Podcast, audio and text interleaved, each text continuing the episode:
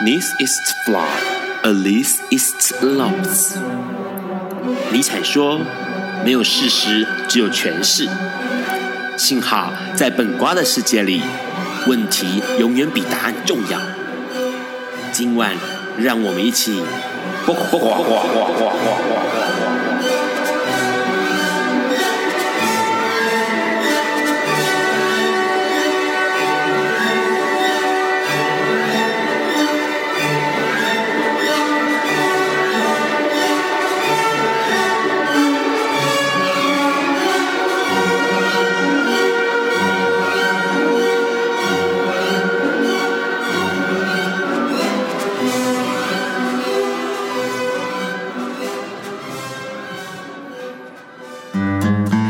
各位大家晚安。今天是二零一六年的一月十二号，礼拜四晚上九点钟。你现在所收听到的是播瓜笨瓜秀 Live 直播，我是 Ron。哇，这个礼拜发生了一个很重要的事情，是全世界都在关注的，就是奥巴马啦，他终于下台一鞠躬啦，连续了两次哦，美国总统的这个任期，总共八年的时间呢，他在一月十号最后一次用总统身份来跟大家做演说。那演说地点呢，就是在他的家乡哎芝加哥举行，现场超过两万人听他哦。那这个整个简述的内容其实都在讲他过去这八年来到底做了哪些事情。那当然，他也呼吁大家要乐观，而且警醒、团结的继续为民主奋斗。哎，其实欧妈妈在他任期之内呢，做了非常非常多重要的事情哦。这些重要的事情，其实我们现在细数起来，真的还蛮厉害的。包括说，哎，像伊朗的核协定啦，或者是医疗保险改革。当然，最重要的，哎，所有同志朋友们都会关注到的婚姻平权，这都是他任内的政绩哦。那当然啦，因为他本身是一个非裔的美国人。所以他对于种族这件事情的，哎，不管种族主义，或者是不平等的，或者是像这样子党派之争呢，他其实都一直用民主的角度来看待这些事情。所以他一直呼吁大家能够建造更新的、更公平的社会契约，是跟民主有关系的哦。那当然呢，他其实也提到了说，在这个世代，包括他自己在内呢，美国跟其他的民主国家都一起建立起来，在二次二次世界大战之后的全球新的秩序哦。那这个新的秩序呢，其实目前才开始要接受挑战，因为在他这个任期。最后几年呢，还面对到了伊斯兰国这个可怕、非常非常让大家头疼的整个这种动荡哦。那当然呢，其实他在这个任内当中，他用一个很平和的方式，用一个很呃警觉的方式，在面对所有的不管是恐怖攻击啦，或者是伊斯兰国的挑衅哦。那当然呢，其实他在最后面的时候，他就提到一件事情，他认为说呢，所有的人，他希望民众们所有的人呢，都能够秉持的理想跟信念哦，一起来做改变。他说，不只是我，而是你们自己要带来改变的。能力哦，那这就是他在这个八年任期之后最后一次演讲当中的内容哦。其实让人非常感动，因为其实奥巴马任期之内做了非常非常多事情是跟种族有关系的。那还有一件事情，之前在笨瓜秀里面就提到了不不呃不问不说政策哦。这个政策其实蛮有趣，因为其实当初是在很早之前哦，在这个克林顿的时候呢，就推出了这样的政策。也就是说，如果你是要想你是美国国公民，然后你想要当兵的话呢，你就不可以表明你的同志身份。如果你表明同志身份的话呢，你就会丧失你当军人的资格。那这个不问不说政策呢，推行了非常长一段时间。在二零一零年的时候，奥巴马执意要决定把这个政策给废除掉。所以废除掉之后呢，其实蛮多的老兵也获得这样子的一个呃，终于拥有一个军人的殊荣哦。这次也是一样的，在一月十二号的时候就有一个新闻啦，美国的康乃狄克州有个老兵，他都已经九十一岁了哦，终于拿到了他的退伍令了。因为不问不说政策之下呢，他没有办法顺利的退伍，他到当时是。被用这种哎什么不光彩哦的这个这个身份把他给除役，那除役之后呢，其实他就一直失去了老兵的资格了。那现在他终于拿回来老兵的资格了。那除了这个消息之外呢，当然了，还有一个很重要很重要的消息，也就是在美国旧金山，旧金山有一位第一位的艾滋。这个人士哦，当选了市议员哦，那这个事情呢，其实也让大所有人都非常振奋，因为他是旧金山第一位公开承认自己是艾滋感染者的这个市议员，同时也是新现是第一届的市议员当中的唯一跨性别的议员哦。那这个其实很多人会觉得说，哇，国外看起来好像很厉害哦，关于这个同志的平权呢，似乎一直都有很多很多新的讯息跑出来。那台湾呢？台湾其实有一件事情蛮有趣的，这是这个 Ron 的朋友在一月八号的时候呢，举行了一个婚礼。那很多朋友可能都对他有印象，因为他的婚礼还蛮浩大的，连小 S 都录了影片哦，祝福他。他是蔡依清跟他的男朋友佑佑呢，现在已经变成了这个老公了哦，这个是夫妇的新婚。这个新婚呢，在一月八号的花博公公园做举行。那同时比较有趣的是，因为这个蔡依清她本身的宗教是这个藏传佛教，那她的另外一半的基呃宗教是基督教，所以呢，现场就出现了仁波切跟牧师来帮他们做证婚的一个画面哦。那其实让人觉得很欣慰跟振奋的原因，是因为呢，除了是这个男生跟男生的同性婚姻之外呢，还有一个就是宗教不一样的宗教也是可以在一起的。这件事情其实是让人觉得，哎，这个多元之外再多元哦，是让人觉得很开心的事情。那当然，除了这个消息之外呢，还有一个事情了，因为其实之前我们就听到了，在一月哦，呃，虽然是十一月，在十一月的时候呢，其实发生呃十二月的时候发生一件事情，那件事情就是十二月十号的音乐会之后，有一位女生哦，她自杀了。那这这个消息后来传得沸沸扬扬的，后来证实是假的，但是目前来说又发现这个新闻是真的了，因为一周刊呢把这件事情给查清楚了。但是问题是，他其实不是在十二月十号之后走掉的，他其实是在十二月六号的时候走掉的。那是在十二月三号的反同活动之后呢，他就对于自己的身份这件事情就越来越模糊哦，而且他觉得实在是没有办法继续再活下去了，所以他就选择了终结自己的生命。他其实，在他的这个不管是呃脸书上面，或者是一些日记上面，他其实都写到了一件事情，他觉得他自己不知道的，他自己该怎么样定位自己，他觉得自己空空荡荡的，然后像个游魂一样哦，没有办法，好像社会上没有一个没有一个可以支撑他的一个力力量跟一个支撑他的定位哦。呃，让每次看到这样的新闻的时候，都会想说，到底出了哪哪个环节上面出了问题？因为其实说实在话。在教育上面似乎可以改变这个方向，也就是说，教育如果提供了他正确的想法，告诉他其实任何性别或性倾向，你都是独立的个体，而且你都是有价值活在这个世界上的话，也许这位灵性的小朋友呢，这个女孩子呢，她可能就不会这样子结束自己的生命哦。所以为什么在很多人在提到有关哎同志教育，或者是更早更早一点就让小朋友去了解到关于身体、关于性别这件事情是重要的？那当然，在这个推动过程当中，也受到很多。阻挠啦，在这个昨天一月十一号的时候呢，旧台盟呢，哎，跑出来了。为什么呢？因为他们之前其实放了一些照片，让大家都看得到，就是让小朋友拿着一张纸条，然后那个纸条上面就白纸黑字写的说什么，哎，我不想看色情片，不行吗？哦，或者是白纸上面写的什么，老师干嘛露内内？哦，这样的标语让小朋友拿着，然后拍照。那当时其实社运人士王一凯呢，他就说，其实为什么要把小朋友做小朋友做这种事情哦？这种事情其实很像那个刚刚提到。ISIS 伊斯兰国要这些呃人贩们在身上挂一些字条，然后呢写出来，然后拍照或者拍影片一样的奇怪，非常的奇怪，它是一个造谣而且消费儿童的行为哦。那诶，王英凯提出来了，然后呢，作家朱佑勋也提出来了，然后还有几个社团 NGO 也提出来了之后，反同的团体抢救台湾希望联盟哦，救台盟，他们就跳出来说不行，我们要控告，不管是王英凯会控告朱佑勋，或者控告这个跟。挺同 NGO 有关的团体呢，我们要控告他们哦，要表示到他是造谣的，或者是说这个是非常非常可恶的。可是其实说实在话，小朋友来做教育这件事情相当的重要。如果你在很年轻的时候就告诉大家这件事情不。不用用一种很呃欠缺道德的，或者是很责备自己的方向去看自己的话，也许就不会发生那么多憾事哦。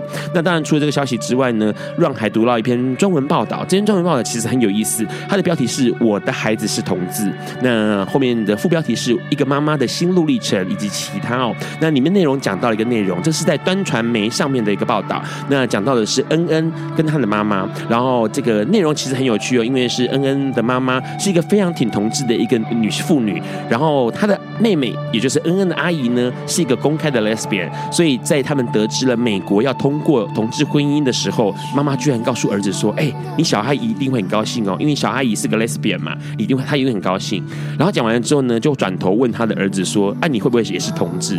那恩恩再告诉他说：“有可能。”可是这个时候，这个答案居然让恩恩的妈妈不知道该怎么办才好了哦，因为。他突然就觉得说，这件事情如果是真的话，那小孩子的未来怎么办？那各式各样的疑惑，他为什么变成同志？那到底是不是我影响他变成同志？这样各式各样的疑惑就跑出来了。然后呢，妈妈就开始找答案了。不过呢，是不是所有的同志妈妈们都有这样的想法，或者是他们经历了什么样的哎心路历程，或者是他们经历过什么样的呃挫折，或者是呃彷徨无措？有些妈妈可能。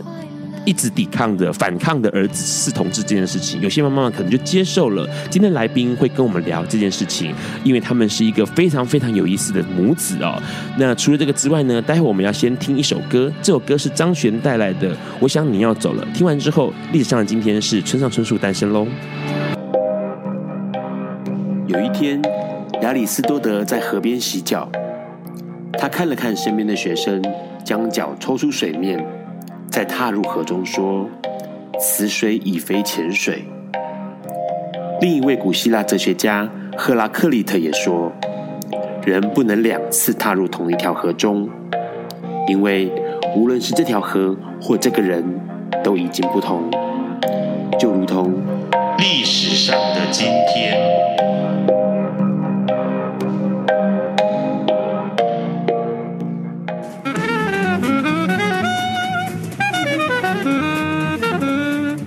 今天是二零一七年一月十二日，六十八年前的今天，也就是一九四九年的一月十二日，日本目前当红作家村上春树诞生了。村上春树是日本第一个连续七年入围诺贝尔文学奖提名，却一直未能获奖的小说家。出生在京都的村上春树是家中的独子，个性内向，父母都是日本教师。村上春树从小就喜欢阅读，但仅限于西方文学。他对日本古典文学始终兴趣缺缺，甚至说过，在自己的成长过程中，不曾被日本小说深刻感动过。而且，村上春树不爱念书，国中就常因为不用功而被老师揍。但一套中央公论社出版的《世界历史全集》，却能反复阅读到滚瓜烂熟。固执的叛逆协议让他抗拒接受别人给的东西，所有他不想学的、没有兴趣的东西，他完全不会碰。到了高中，村上春树变本加厉，天天打麻将、与女生厮混、抽烟、翘课，但成绩始终保持在不错的水准。这个时期，村上春树也开始在校刊上发表文章。十九岁那一年，他认识了同学高桥洋子。当时阳子仍有交往对象。不久后，阳子选择和村上交往。三年后，年仅二十二岁的村上春树决定与阳子结婚。当时女方的父亲意外通融明理，仅问了他：“你爱阳子吗？”还是大学生的两个人，结婚后就搬去与阳子的父亲同住。当时两人白天在唱片行打工，晚上在咖啡店打工。三年后，以存款还有贷款，在东京开了一家小小的爵士咖啡馆，白天卖咖啡，晚上变酒吧。这段时间，村上春树一边经营店面，一边阅读。二十六岁的他，终于拿到了大学学位。村上开始踏上小说家之路，是在他二十九岁那一年。村上曾在伯克莱大学一场演讲中说道：“一九八七年的四月，有一天，我突然想写小说。当天下午，我正在看着棒球，坐在外野区，一边喝着啤酒。我最喜欢的球队是养乐多队。当天是和广岛队比赛，养乐多队在一局下上场的第一棒是美国人大卫希尔顿，我记得很清楚，他是当年的打击王。”总之，投出的第一球就被他打到左外野，二垒安打。就是那个时候，我起了这个念头，我可以写一本小说。球赛结束后，村上就到附近的文具店买了钢笔和纸，开始创作他第一部小说《听风的歌》。每天晚上爵士乐打烊后，村上春树就在厨房挑灯夜战，写一两个钟头的小说。但因为写作时间有限，间接形成第一本小说中句子和章节都很短的特征。这部小说大约花了村上六个月的时间。村上将作品投稿到文学杂志《群像的新人作家文学奖》参加比赛，结果一举得到了一九七九年的群像新人奖。村上后来说道：“如果当时没有得奖，未来也可能不会再写小说了。”隔年，他应出版社之邀，完成了第二部长篇小说《一九七三年的弹珠玩具》，接续了《听风的歌》，描述主角们后来的遭遇。一九八一年，村上夫妇卖掉咖啡店，开始专心写作，完成了《寻娘冒险记》、《世界末日与冷酷异境》。一八九六年，他更完成了日本近代文学史上畅销排行第一的长篇小说《挪威的森林》。让村上春树的知名度在八零年代达到高峰，并确立了八零年代文学旗手的地位。村上的写作风格深受欧美文化熏陶，少有日本战后阴郁沉重的文字气息。九零年代开始，他的作品英译版本陆续问世，《海边的卡夫卡》甚至拿下了二零零五年《纽约时报》年度十大好书小说类首位。二零零六年获得了法兰兹卡夫卡奖，还有法兰克奥康纳国际短篇小说奖。二零零九年，他更拿下了耶路撒冷文学奖。他是被认为日本目前最有希望拿下诺贝尔文学奖的作家之一。文坛认为他仅能够掌握都市人意识中自我孤立和失落的境况，广泛引起当代人的共鸣。你现在所收听到的。是村上春树在他的音乐书籍《爵士乐群音谱》中所提到萨克斯风乐手 Eric Dolphy 其中的一张专辑《Out There》。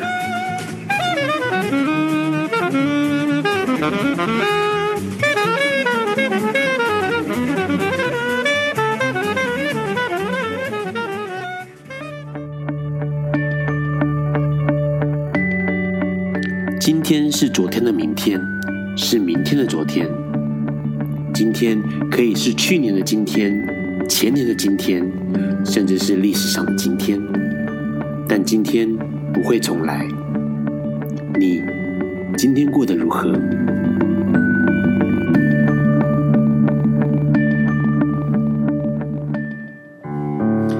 你现在正在收听的是《播瓜奔瓜秀 Life》直播。刚刚先听到了张悬的歌曲，哇，是二零一二年非常非常多人喜欢的一首歌，收录在《神的游戏》里面。我想你要走了，其实之前有来宾点过哦。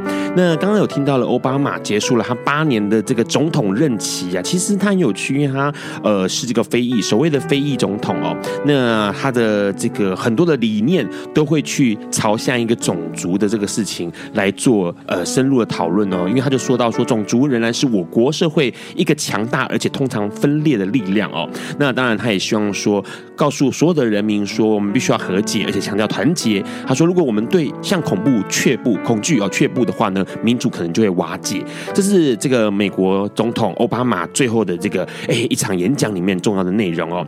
那今天其实很有趣，我们今天的来宾呢，哎，要让他们大家介绍一下，因为主要是今天的内容其实会让很多很多的同志朋友。们们或者同志父母们感到非常有兴趣哦。两位来宾先自我介绍一下。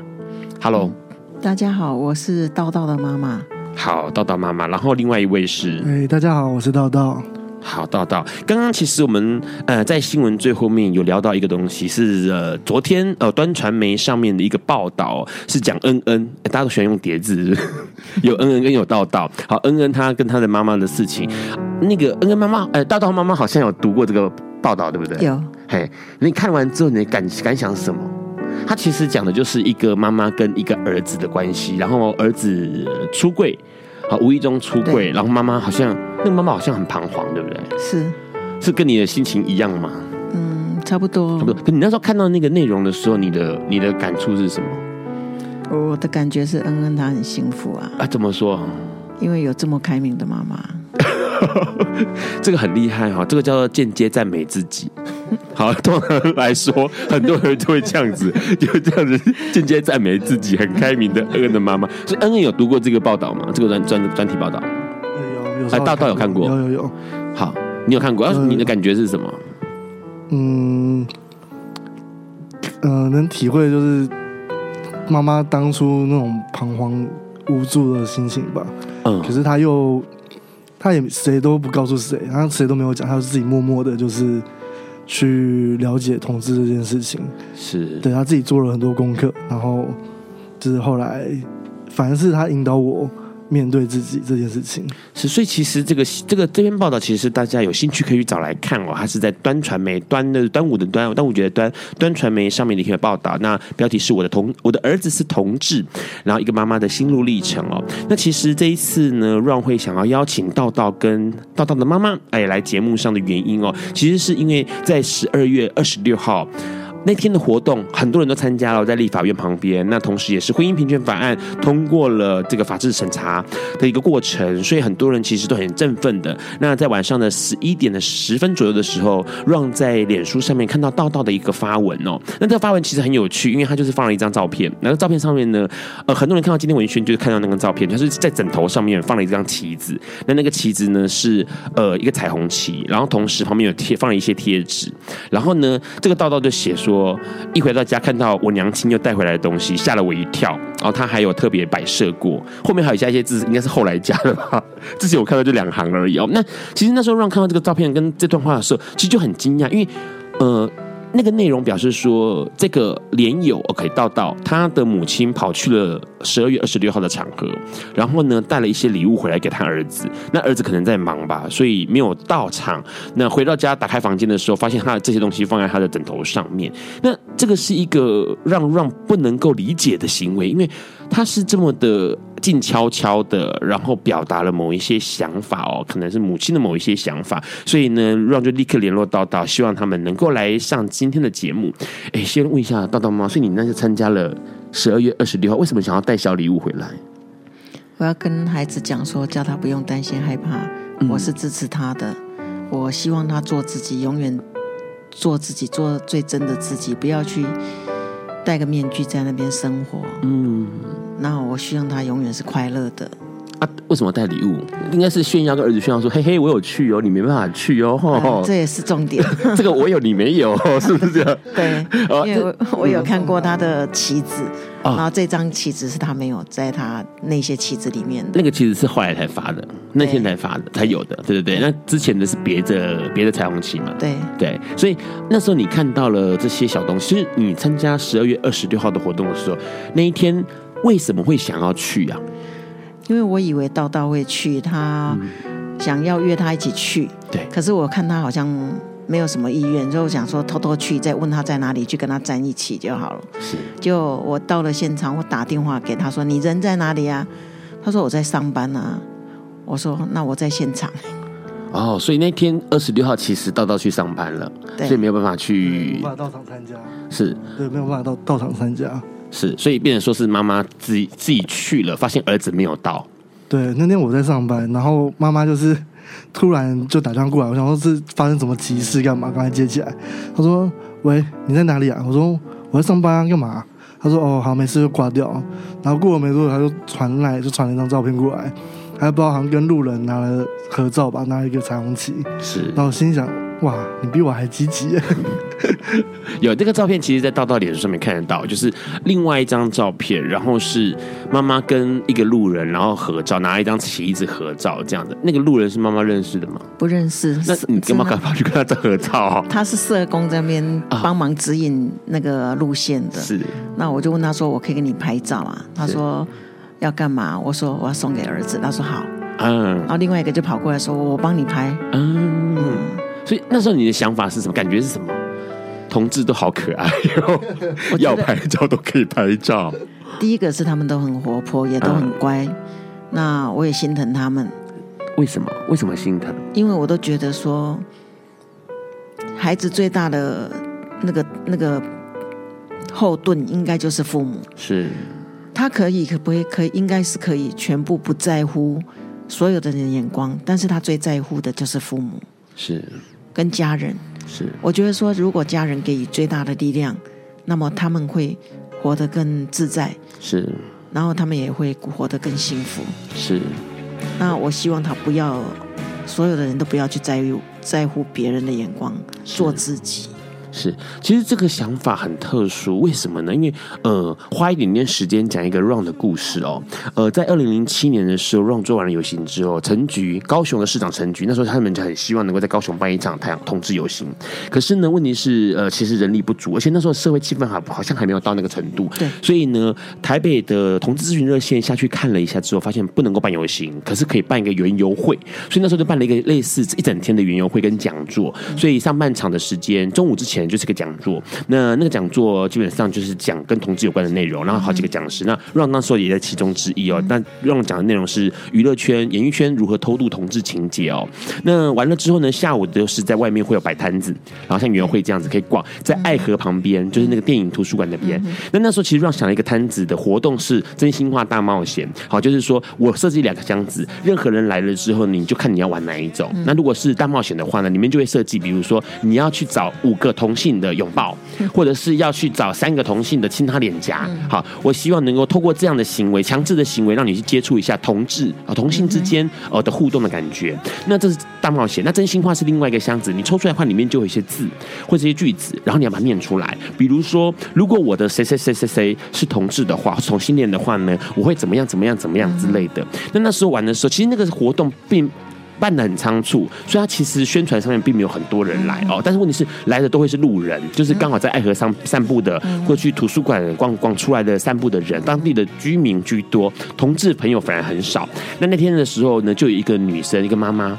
在三十出头左右，他就抱了他的孩子，在怀里面的孩子到我这边来，他就说他要玩真心话，我就说好，那你们你就抽一个吧。他要抽出来，哎，他就抽中刚刚那样一句话，里面就是如果我的谁谁谁是同志的话，同性恋的话呢，我会怎么样怎么样怎么样怎么样。然后呢，他就抱着他的孩子。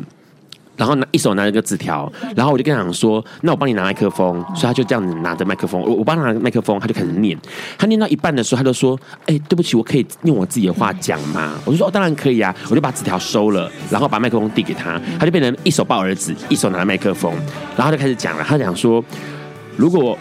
如果我的儿子谁谁谁是同性恋，他是看他儿子讲。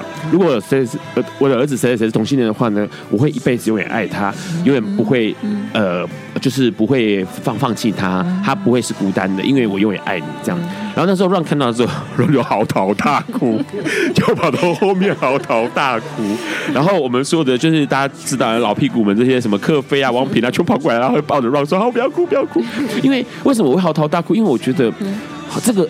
这样的，在那个时候，二零零七年，然后在那个年代里面，居然有妈妈会这样的接纳自己的儿子，同时他并不是，就是他并没有被强制做任何事情，可是他却这么的了解这件事情，然后他这么的想要爱他的孩子，即使他的孩子是是同志，对，让会觉得，即使他儿子是一个。OK，跨性别有可能，或者是是一个艾滋感染者，或者其他任何身份都好，他的母亲一定都是爱他的，因为他能够这么的自然而然的去讲出这句话这句话来。那他到底有没有受过这样的教育，我不知道。但是问题，他的的确做了这样的事情，所以那时候其实 Ron 就觉得非常非常的难得，因为对于 Ron 的家庭来说是不可能，永远不可能听到这样的话哦，那也不可能有获得这样的情感。所以那时候其实看到道道的呃，在脸书上面放了他妈妈的哎准备了礼物的时候，Ron 就觉得天哪！这世界上真的有妈妈这么爱自己的儿子耶？为什么？为什么道道妈妈这么支持你儿子啊？因为我沿路这样走过来哦，我都很遗憾，就是说他在最难过那段时间，我没有办法陪他走。嗯，那让他自己那边徘徊。是，所以我有一次跟他讲，我说：“道道，你很聪明，你知道我会很爱你，所以你那时候就选择来我这边测试看看，你就来做同志。”哦。妈妈的想法不太一样。我们先回到最前面哦，先来聊为什么，就是呃，什么时候开始知道道道是同志这件事情？因为爸爸对电脑这方面比较懂，所以很早就让他们接触电脑，然后他们就会自己上网去找很多很多资料。结果那时候也跟先生学了一些东西，然后我这个是很爱探诗的妈妈，是，我就等他们睡着了，就就翻他们的记录，是，就看他们到底在看什么东西。我也偷偷翻他们东西，这是这劝妈妈是不要了哈。是，可是我也很庆幸我有这个动作，我发现了秘密。是，那当我发现的时候，我不敢，我不敢惊扰到小孩子，怕他害怕就躲起来，我会找不到。是。然后我就开始跟女儿商量，跟她的哥哥商量，跟他讲说，一到有这方面，好像有这方面的疑惑，但是我不能确定，我需要家人其他人的支持，请他们，因为弟弟跟他们玩在一起，请他们帮我看看弟弟的各方面的行为。后来他们说，妈妈，如果真的是的话，哦，我想最担心的是你，应该不是我们，我们他对如果是同志的话，他对我们来讲不会有任何问题的，是怕你自己的调试才会遇到问题。是，然后后来我这样想想，我说那如果我会遇到问题，那最大的问题可能是爸爸了。嗯，我就试探着问着爸爸，然后爸爸就跟我讲说，生命是我们给他的。再怎么样，最大的后盾是我们，是我们应该全部只接受的。你可以让我知道，但是你不要让孩子知道。你要慢慢的让他知道，我知道，他才不会害怕。是，所以我们就是，其实只有我们全家只有周一，那时候一到只有道道不知道，就是全家全家都知道，全家的人都知道，是，就默默的陪他走。嗯，然后就看到他那那个年纪，看到他就是自己骑的脚踏车。到处看到石头就撞啊，坑洞就撞了，撞的轮子歪七扭八的，丢在外面不带回来，然后锁在外面的那个电线杆，很远的电线杆。为什么？我也不知道为什么这个动作啊。然后我经过，我问他说：“那不是你的车子吗？”他说：“是啊。”我说：“为什么锁在那里？”没有啊，我要就会去那里拿。是。结果我在想，他应该是因为心情不好，把它撞得很烂，是。轮子都都歪七扭八的。只是在他在发泄情绪，他不晓得他怎么去处理他自己吧。那时候他几岁？那时候是国中，国中 OK。大概国一那时候他已经在很徘徊了。是。那我那时候只注重他功课，最起码要低空飞过。我不是很要求孩子功课的人。嗯。那我只是要求说，最起码你要六十吧。是。哦。可是你怎么这样子聪明的话，那你就是还是不愿意去多读书，就在整天外面晃。是。那他也那阵子，我知道他大家在怂恿下都有在交女朋友，他也尝试去追了一个女孩子，是。还让我很生气，说你有办法存存那个三四千块去买一双运动鞋要送人家，是你就不会拿来孝敬你老妈？所以，所以其实呃，应该说妈妈先知道了道道，嗯，其实是喜欢男生，但是可能同学们都在交女朋友，对，所以儿子就好像就勉为其难的也要交个女朋友，但是妈妈就发现了之后，觉得说怎么样都要阻止你儿子交女朋友这个事情。没有，那时候其实呃，前国中的时候自己也懵懵懵懵懂懂的，是。也不知道自己是不是真的。那么肯定自己喜欢男生。是，然后因为同才之间好奇好玩嘛，大家都交女朋友。是，然后想说嗯好，那就试试看吧，反正也没有，也不知道什么什么叫做真的叫做爱，是。就只是觉得好玩有趣，对，然后后来就有试着追女生啊，可是最后也没有成功啦，是。对。对，交往多久？那时候交往没有没有交往，没有没有交往，就是尝试看看而已。对对对。那那那时候，呃，全家也是一样，全家人都知道到到想想要交女朋友嘛。然后全家人妈妈反对，其他人有反对吗？没有人反对啊，我只是觉得他送礼物送的太重 因为送完就结束了。是，因为妈妈已经很清楚这件事情。那所以那时候其实是变成是家里面的人都知道，对，然后只有道道自己不知道自己的事情被大家都知道，因为害怕他会躲起来。对，这个时间大概多久？这是高呃国中发生的嘛？国中开始一直到高中，啊、是，然后到到好像高一高二，有一天我才跟他讲。我说道道，他一直跟我讲说，妈妈你不要给姐姐他们知道，好给姐姐哥哥他们知道我有这个问题。主动跟你讲的，对，OK。他说他不要让他们知道。我说那妈妈跟你讲一件事情好不好？你不要吓到，因为他们早就知道，在我发现的第一次的时候，他们全部都知道。是，他们因为要让你自在，所以都告诉我不要让你知道。是，可是这么多年下来，你又觉得不一样吗？是，他自己很惊讶，说：“原来他们那么早知道了，而且大家家里面对他的反应跟态度是没什么不同的，完全一样，一样啊，一模一样。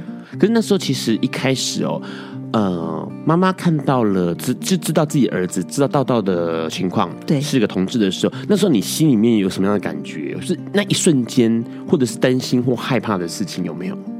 我第一个就像一般人一样，就觉得只想到在性上面的问题。OK，嗯，我担心得病，是我害怕。现在所有人都有的病没有那么好得，真的。好，因为因为，但是我当我去了解之后，我发觉他们很认真的在爱护自己。对呀，非常爱护自己，也是很珍惜羽毛。是，反倒是你不接受他，把他赶出去了，或者不接受了，他在外面变得自暴自弃了，很多变成外在环境，你给了他没有安全感，他去做的不是他自己该做的事情。是，嘿。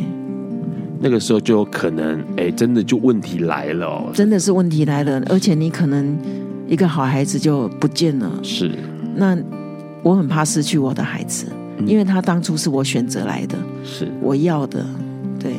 所以那个时候，其实你担心的是，呃，跟健康有关系对的问题啊，哦。那呃，除了这个之外，没有担心别的吗？第一瞬间是担心这个，还没有担心别的？比如说啊，那是不是可以呃，一个人要孤老一生，或者是说，这是后来会烦恼的。嗯嗯，我想说，那你，我常常跟他讲，如果你有找到固定的伴侣，你一定要带回来给我看。是。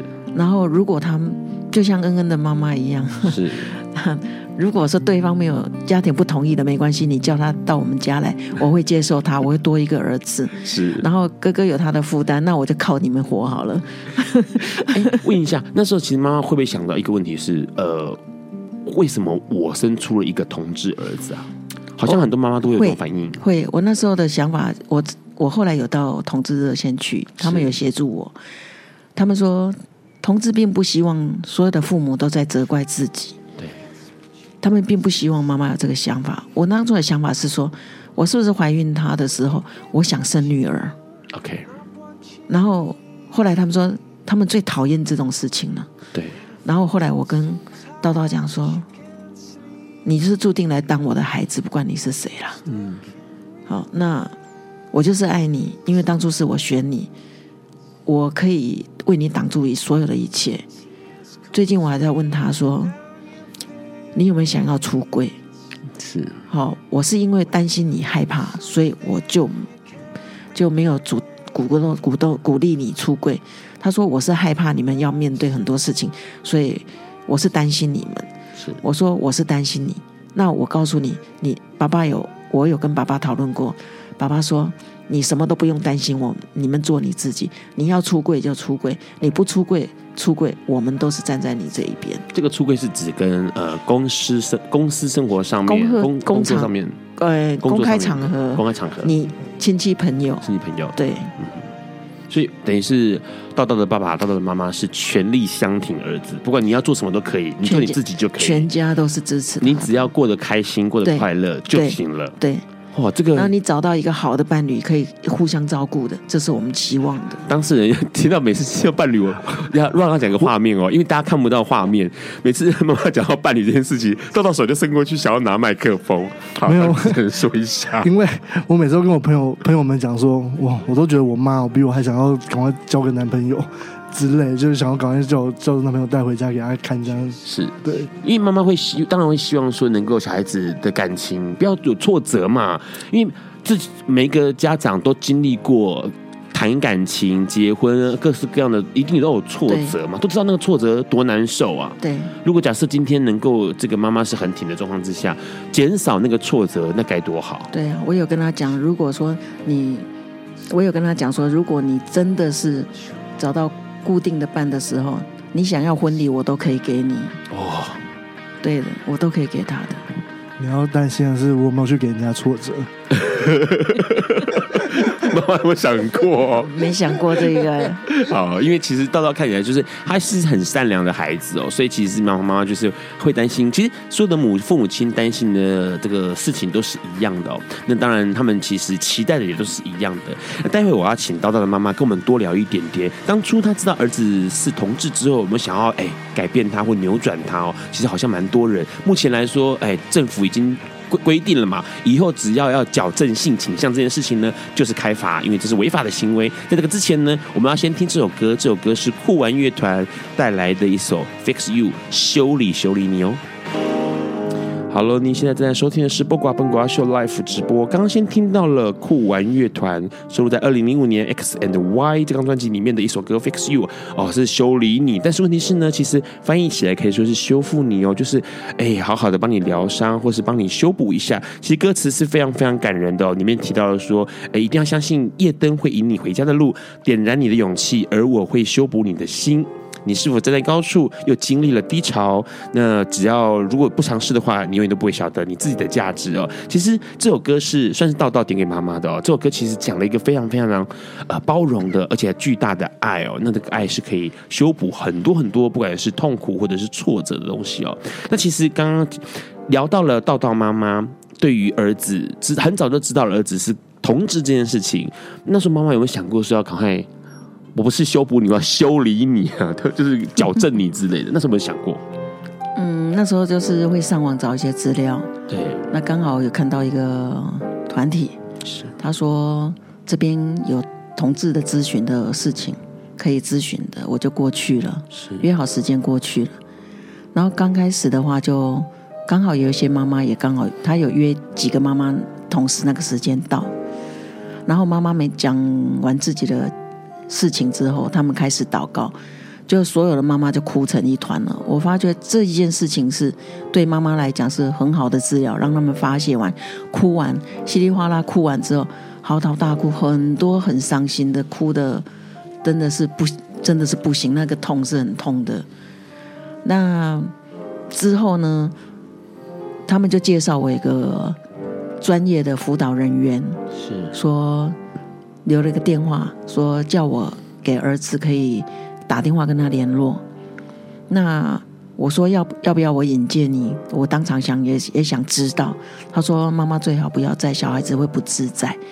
然后我就把电话给道道，让他自己打电话跟他联络。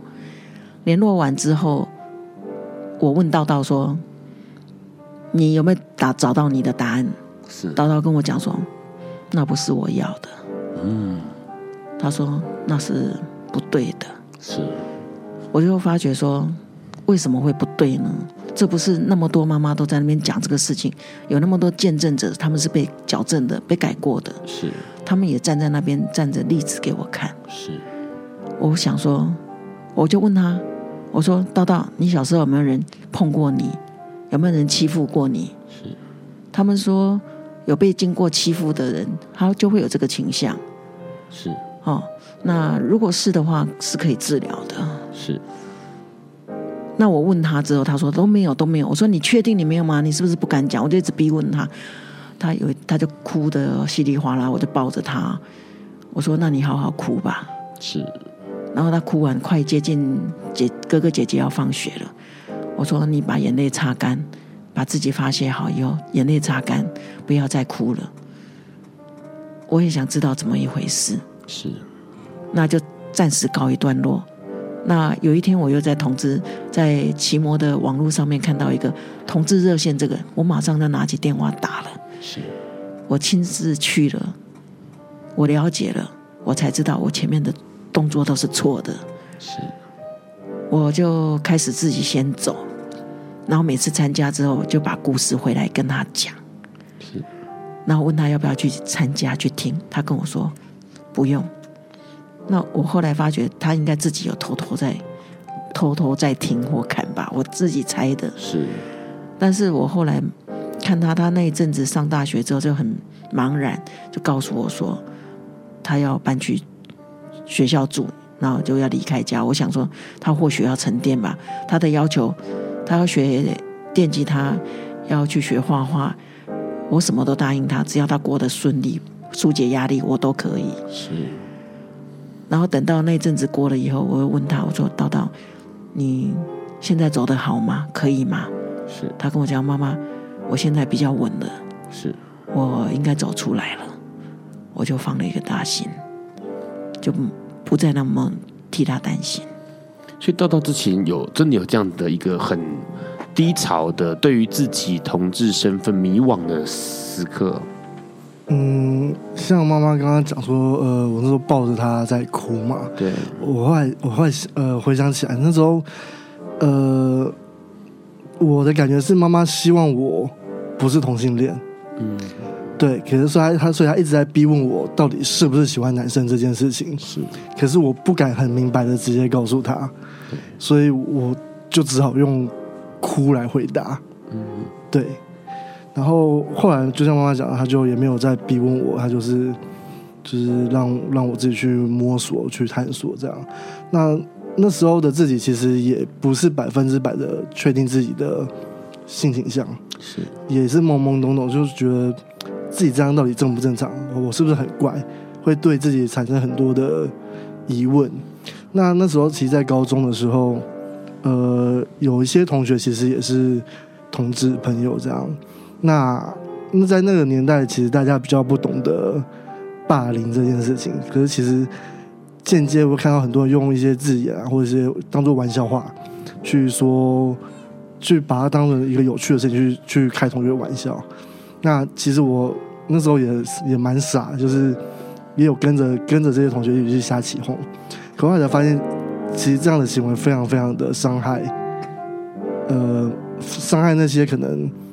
被欺负、被欺负的人，然后甚至是在周遭可能并没有那么表明自己其实也是同志的人，他把他隐藏下来，对他们是很严重的伤害。是对，然后后来一直到上呃上了大学之后，搬出去家里，然后在外面住，然后才觉得说，哎，好像肯定自己觉得自己是同性恋了，没有没有其他疑问。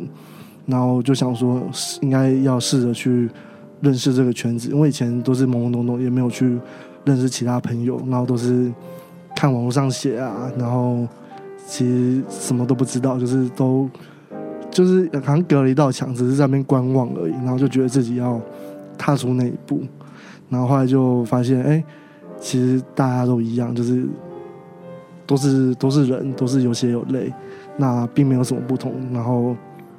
就发现大家也都很可爱，然后常常就是，呃，就约出去玩，然后就越交越多朋友，然后就就慢慢的比较，就真的释怀了，对，就没有事了这样。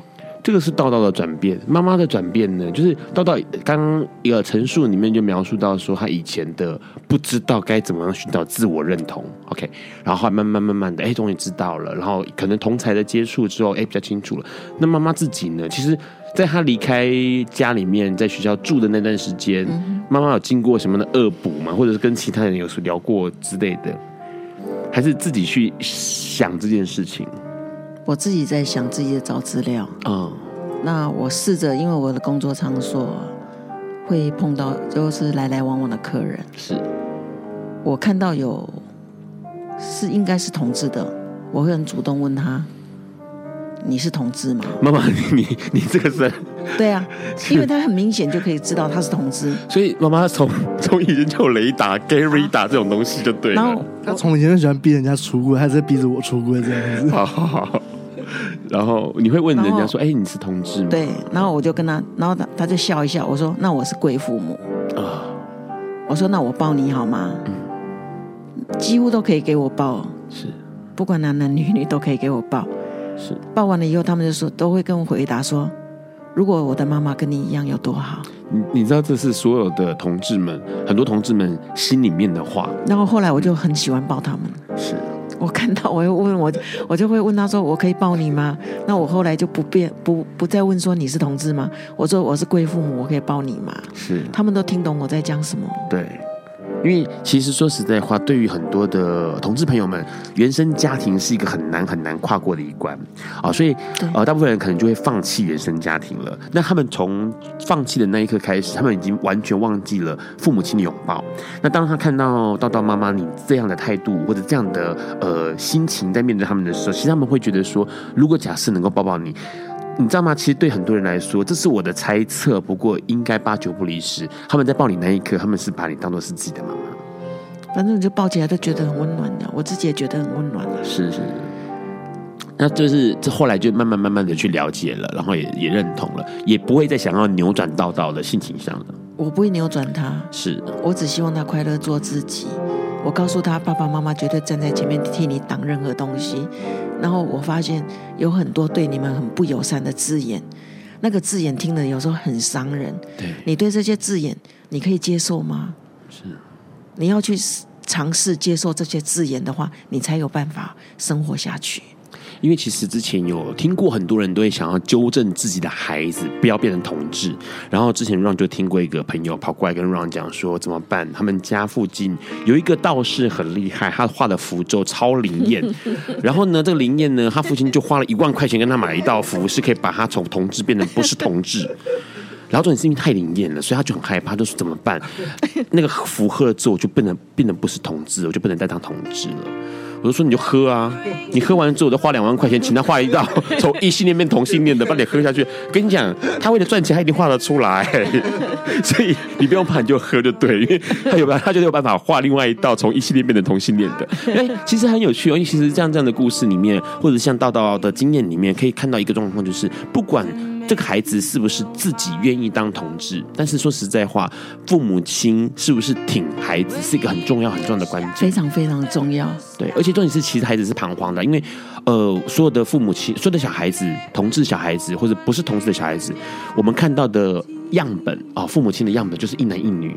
嗯，男生喜欢女生，对，女生喜欢男生，所以我们没有办法认同，就是没办法找不到那个可以学习的对象，所以一定会慌。每一个孩子一定都会慌。对，为什么我只对男生有兴趣？然后 Lesbian 会觉得为什么我只对女生有兴趣？对，那跟我的父母亲不一样哎，那他就会慌。那那个慌的时候，其实就很需要家长出来告诉对孩子说：“你不要怕，因为你没有错。”对，这很重要。是。那最近又看到很多老师站起来，站出来挺同志。对，我。真的很感谢他们，而且教育，因为那是最基本的一个，因为他们是等于可以说站在最前线。是，他们如果能够帮孩子走过这一关的话，很多年轻的生命可以因为这样子，对，彷徨无助的时候，他可以找到一个自己最起码父母不认同的时候，还有一个老师可以可以倾诉，可以保护他的地方。而且在学龄的时间，在学校的时间其实是蛮长的哦。对，他可能长过在家里的时间，所以家长。跟老师的两边都支持同志孩子是重要的，很重要，对，非常重要。嗯，而且重点是，其实刚刚也提到了，老师支持之外呢，教育整个教育的设计上面也必须要有个支持的动作。因为说真的，小朋友我们都是靠学习来认识自己、认识这个生命的。那如果假设你在很年轻的时候就接触到了这样的资讯，哎，我可能是同志，我可能不是同志，在那个教学的过程当中，在学习的过程当中，你就可以知道自己的定位的时候，这件事情绝对可以省。掉很多，哎，彷徨，或者是其他同学们的霸凌、欺负，哎，不一样、异样的眼光的歧视，这些东西其实相当重要的，非常重要。对，我们待会也要再请道道的妈妈跟我们多聊一些。那在这个之前呢，我们要先听这首歌，艾戴尔带来的《Make You Feel My Love》，让你知道我的爱哦。爱因斯坦说：“这世界不会被那些作恶多端的人毁灭。”而是冷眼旁观、选择缄默的人。苏格拉底说：“世界上最快乐的事，莫过于为理想而奋斗。”今晚，谁来跟我们说悄悄话？名人悄悄话。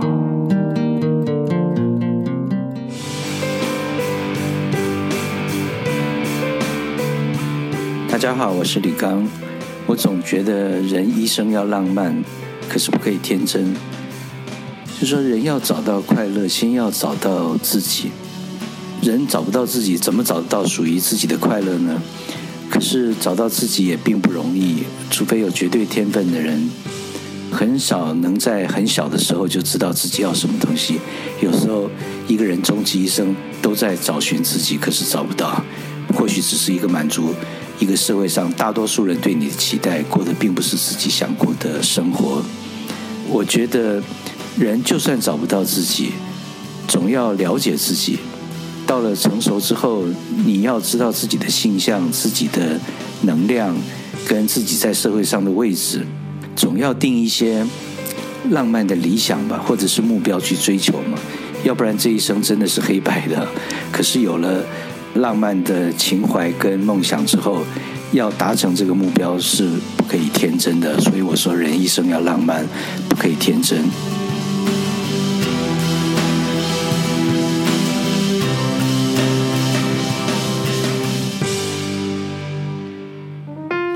Hello，你现在正在收听的是播挂笨瓜秀 Live 直播。哦，刚刚先听到了艾戴尔，二零零八年收录在十九哦这首专辑专辑里面的一首歌 Make You Feel My Love，呃，让你感受到我的爱哦。这个歌曲啊、呃、也是大道点给妈妈的，是不是？好，你们两个。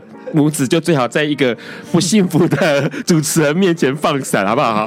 刚刚其实聊了很多，其实对于 Ron 来说，这个很呃，对于 Ron 来说，对很多的同志小朋友来说，其实我们都很难想象跟原生家庭的父母亲，呃，毫无秘密的，好好好，然后完全坦诚的面对面相处，嗯、其实很多。道道妈妈应该听过嘛？很多小朋友是直接就跑离开家里面了，对，好久都不回家，设法的避开所有的活动、家庭聚会，因为回去总是被问什么时候交女朋友、什么时候结婚啊，所以不可能会有谈心、真正交心的时候。所以其实两位应该是没有任何秘密的，对不对？他会有，应该还蛮多的，还是还是会有秘密？对啊，就是有些就是。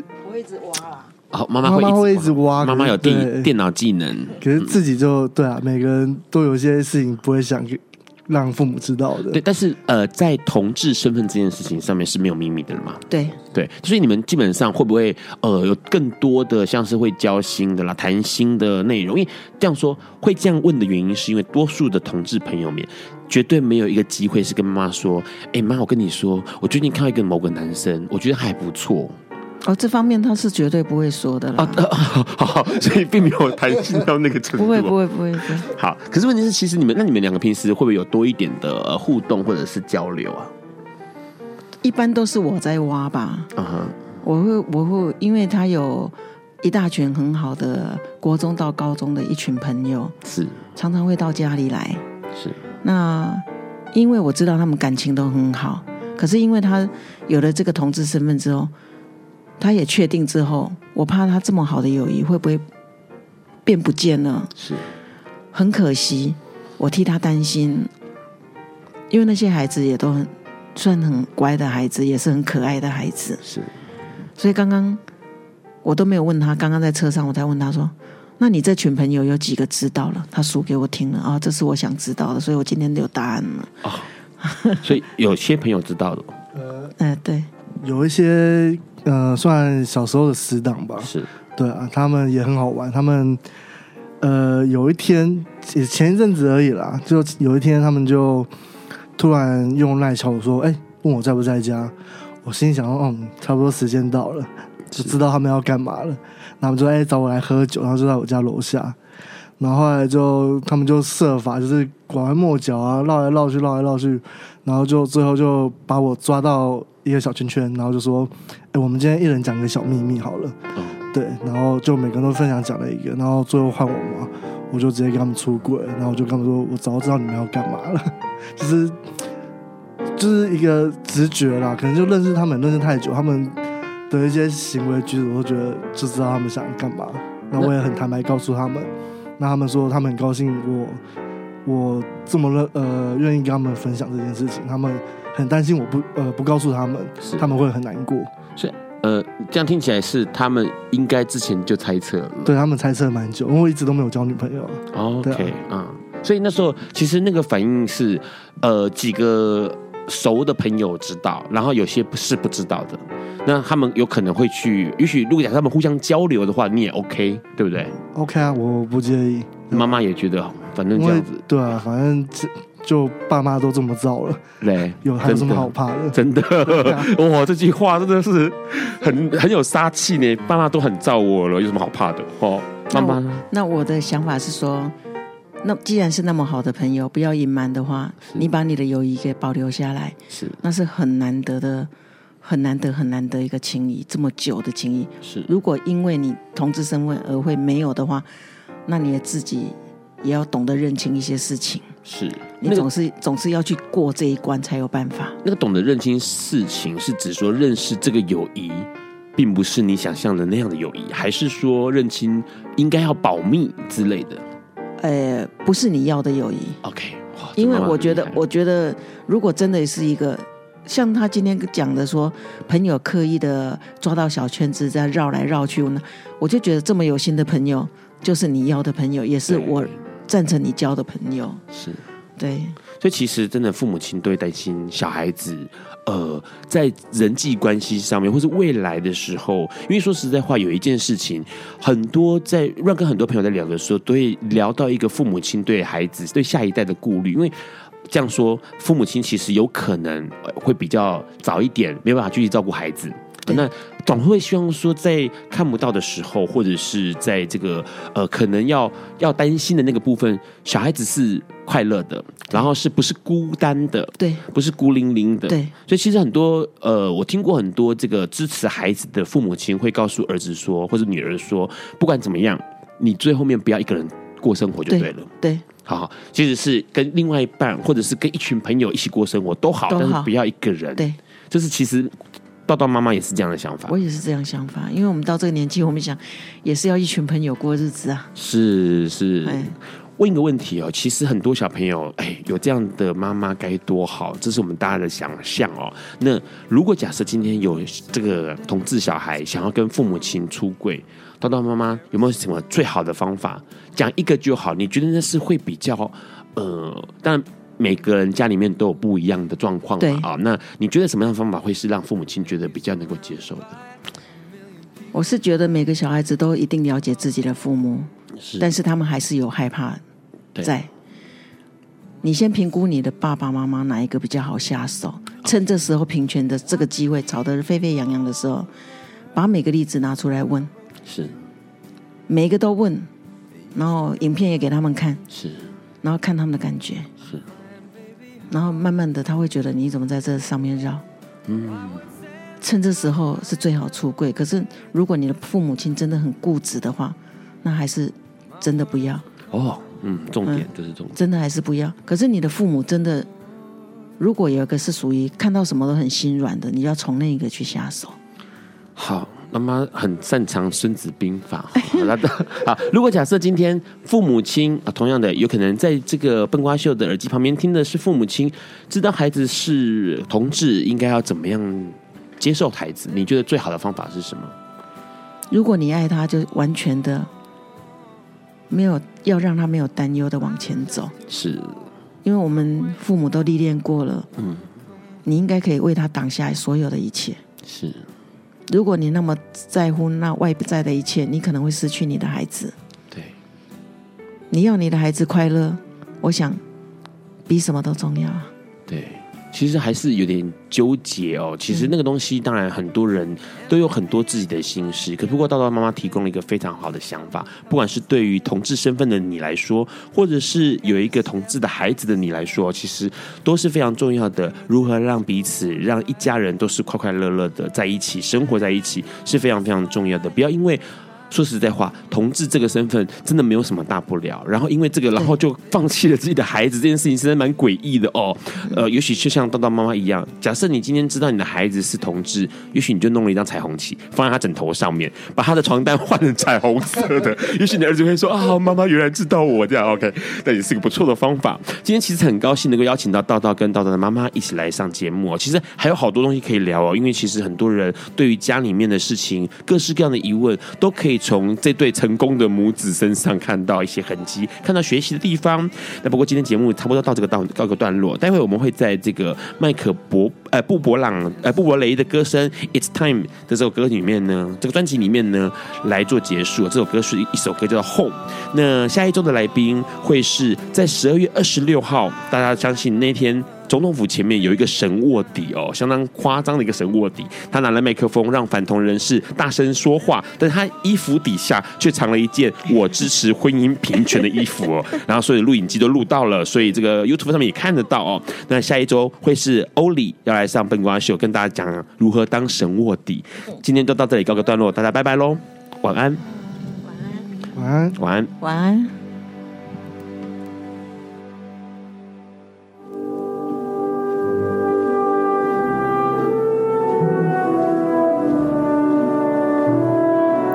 以上节目不代表本台立场，感谢路德协会与中华电信协助播出。